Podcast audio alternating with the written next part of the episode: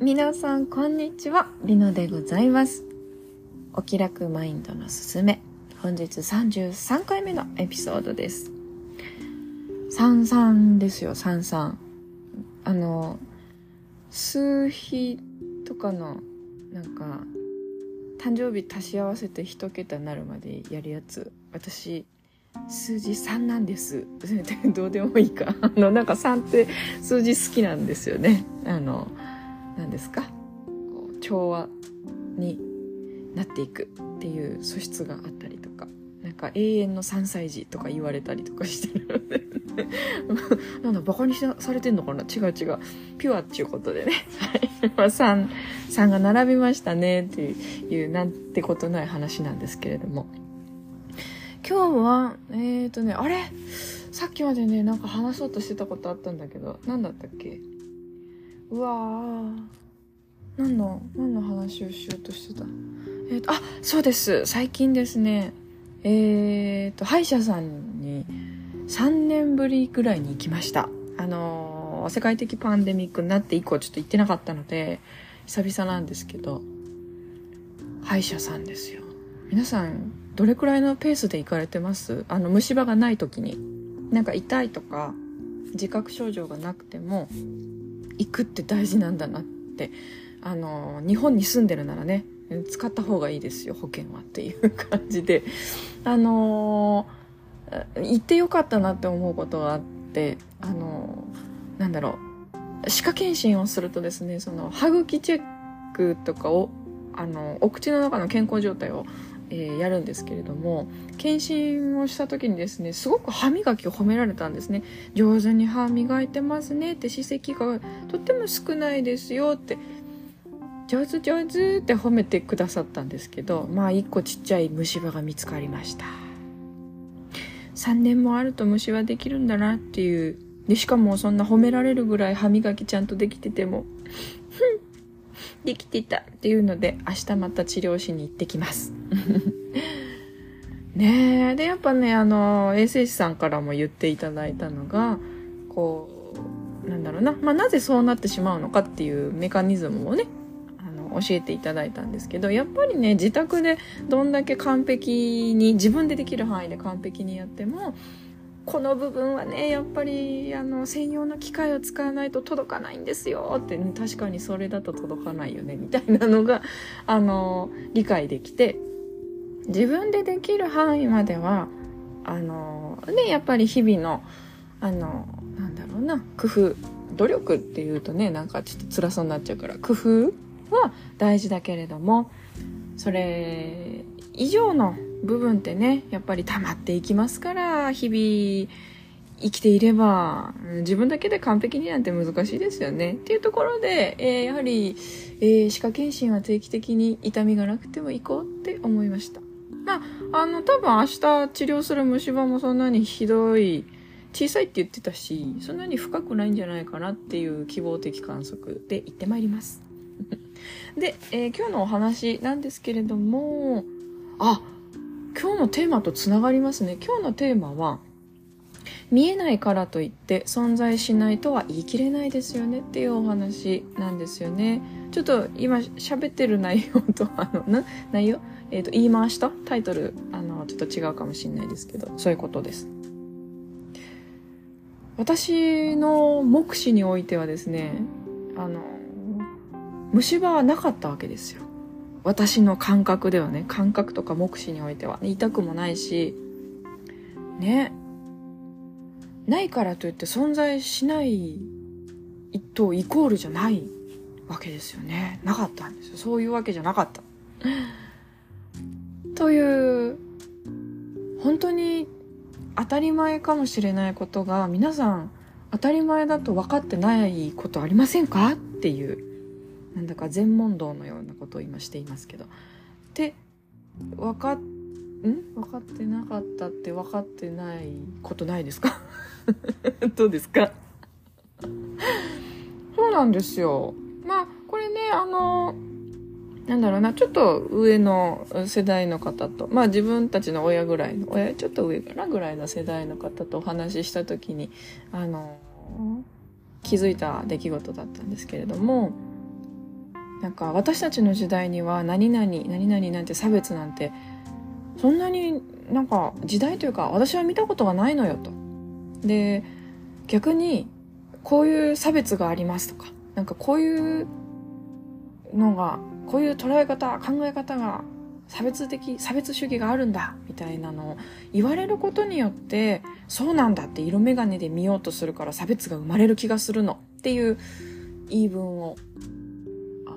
お聞きしたんですね。で私は知らなければそのままで生きていたのにっていう言い方だったんですけれども おおちょっとちょっとそれは傷つく人がいっぱい増えてしまう可能性の高いあの捉え方だな、えー、物事の捉え方だなっていうふうに感じたのでちょっとお話をさせていただいたっていうのがあって自分がたまたま知らないというかそういう知識を持って見たことがなかったから苦しんでいるかどうかっていうところまでそりゃ見えないですよね見ようとしてないからで自分には見えていない自分には認識していないからないんだって言ってしまうことの恐ろしさに気づいてほしいなっていうの。まあ、そうそうあなたは恐ろしいことをしているなんて言い方しませんよ絶対。えー、その時はあのー、そっかってそうやってね見てこなかった感じなかったっていうのも、えー、あなた様にとっては誰々さんにとってはあの一つの、ね、出来事としてそうだったんだろうと思いますと。